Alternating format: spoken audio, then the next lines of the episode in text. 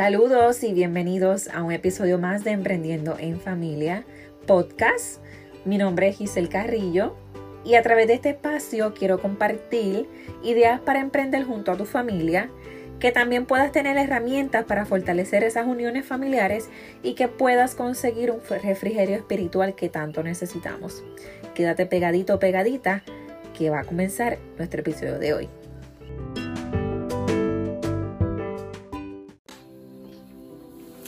Bienvenidos a nuestro episodio número 2. Hoy es jueves. Este episodio trata de qué te detiene a comenzar. Te voy a hablar de cinco factores que nos paralizan para comenzar a accionar, a tomar acción. ¿Y por qué quiero comenzar con esto? Porque mira, lo que nos... Lo más que a mí me detuvo para accionar fueron estas cinco cosas. Y si nosotros no contrarrestamos esas, esos factores, nunca vamos a emprender, nunca vamos a hacer nada. Así que te voy a presentar cinco cositas que por lo menos a mí me afectaron personalmente para yo poder, para yo haber comenzado antes, no, y no haber comenzado antes, perdóname. Lo primero que, que, que te voy a decir es la falta de conocimiento. El desconocimiento, pues obviamente me llevaba a que, ay, pues yo no sé hacer eso, yo no sé hacer lo otro. En mi caso, yo soy profesional de la salud y en esto del emprendimiento, hello, es totalmente opuesto. Así que yo no sabía emprender, yo no sabía eh, crear distintas maneras de ingreso. Y eso era una de las cosas que a mí me detenía. ¿Con qué lo contrarresté? Con conocimiento obviamente me puse a coger seminarios, me puse a coger, este, a tomar eh, cursos, a, leer libros, a escuchar eh, podcasts.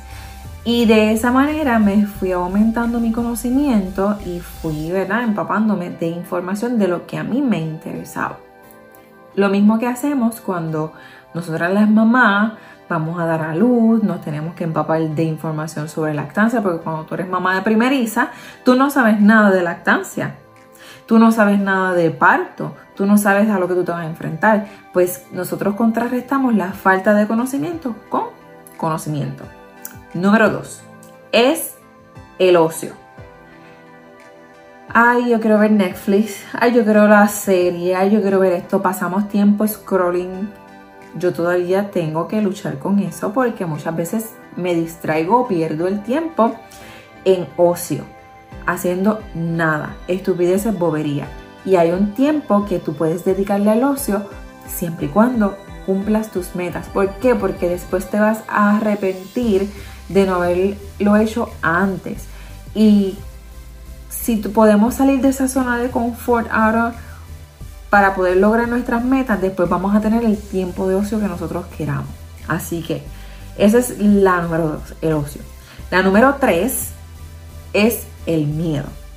El miedo a que dirán, el miedo al fracaso, el miedo al lo que sea, el miedo a, hablar con gente, eh, el miedo a, pues si lo hago mal. Ese miedo es normal, yo también lo enfrenté, yo también lo enfrento. Para mí no es fácil pararme frente a esta cámara para hablar con ustedes. Yo he tenido que romper con patrones que yo tenía porque aunque ustedes no lo crean, yo soy una persona bien introvertida y he tenido que luchar con eso, al igual que he tenido que luchar con muchas otras cosas para poder llegar a donde estoy. Pero este, el miedo me ha impulsado a yo poder querer querer hacer más, querer este, contrarrestar ese miedo y decir yo puedo, ¿ok?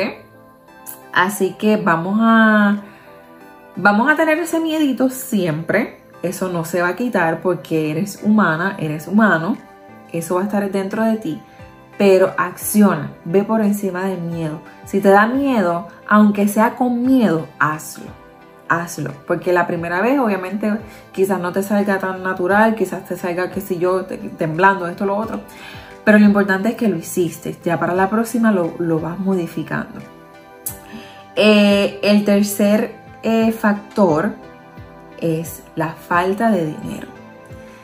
Y la mayoría de nosotros tiene esa excusa de que, ay, yo no tengo dinero.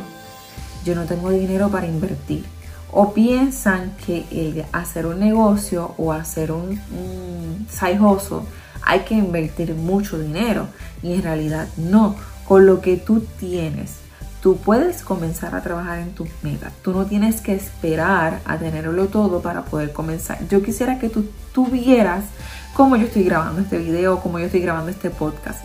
Simplemente con mi celular, con un microfonito que yo compré, yo creo que fueron, que este costó como 20 dólares el micrófono.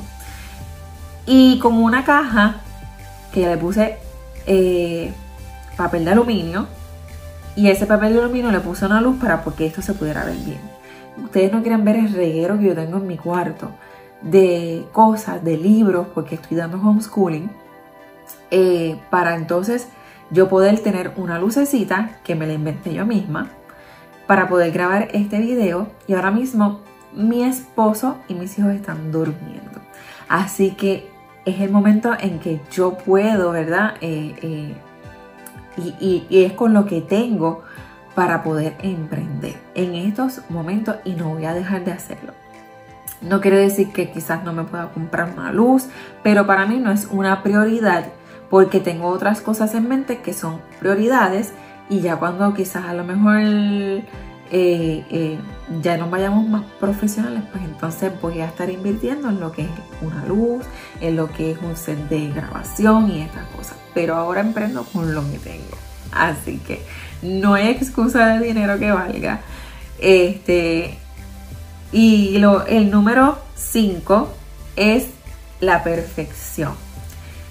Yo quiero que ustedes vayan a mi blog que se llama emprendiendoenfamilia.com. El último blog post que, que yo puse se llama Que no te pase esto. Y es porque yo como mamá le he transmitido a mis hijos lo que se llama la parálisis de la perfección. ¿Y sé que es la parálisis de la perfección? Que no haces nada con tal de que no te va a quedar perfecto. Que tú sabes que quizás a lo mejor no te va a quedar como tal influencer, que no te va a quedar como tal empresaria, que no te va a quedar como tal emprendedor. Y simplemente por el hecho de que tú sabes que no te va a quedar de esa manera, no lo haces. Y eso se llama la parálisis de la perfección, porque quieres ser tan y tan perfecto o perfecta que no se hace nada. Yo soy así.